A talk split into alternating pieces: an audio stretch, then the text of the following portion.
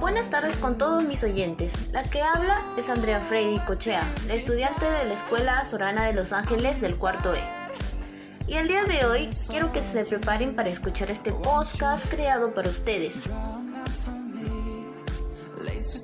Creando marca en el mundo.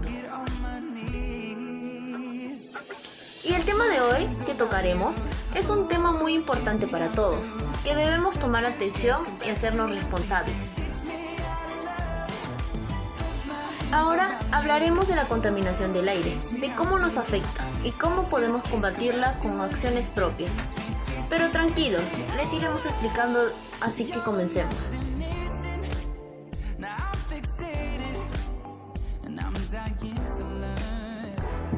La contaminación del aire es un problema ambiental en el Perú y en el mundo. El problema principal identificado es que muchas personas alrededor de todo el mundo respiran un aire contaminado, ya que el mismo aire contiene altos niveles de contaminación.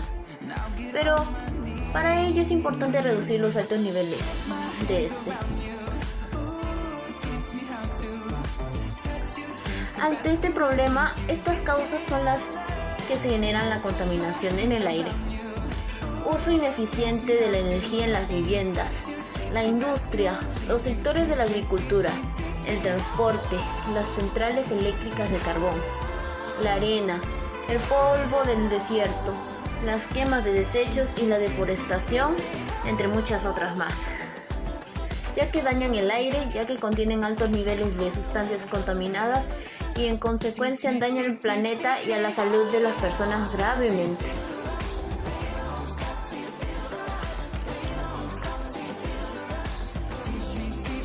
Pero también podemos plantear algunas soluciones ante este problema. ¿Qué puede ser? Usar bicicletas en vez de autos, reutilizar las cosas que ya no nos sirven y darles otro uso, Plantar más plantas ya que las plantas son vida y le dan oxígeno al planeta. Usar bolsas ecológicas y entre más cosas.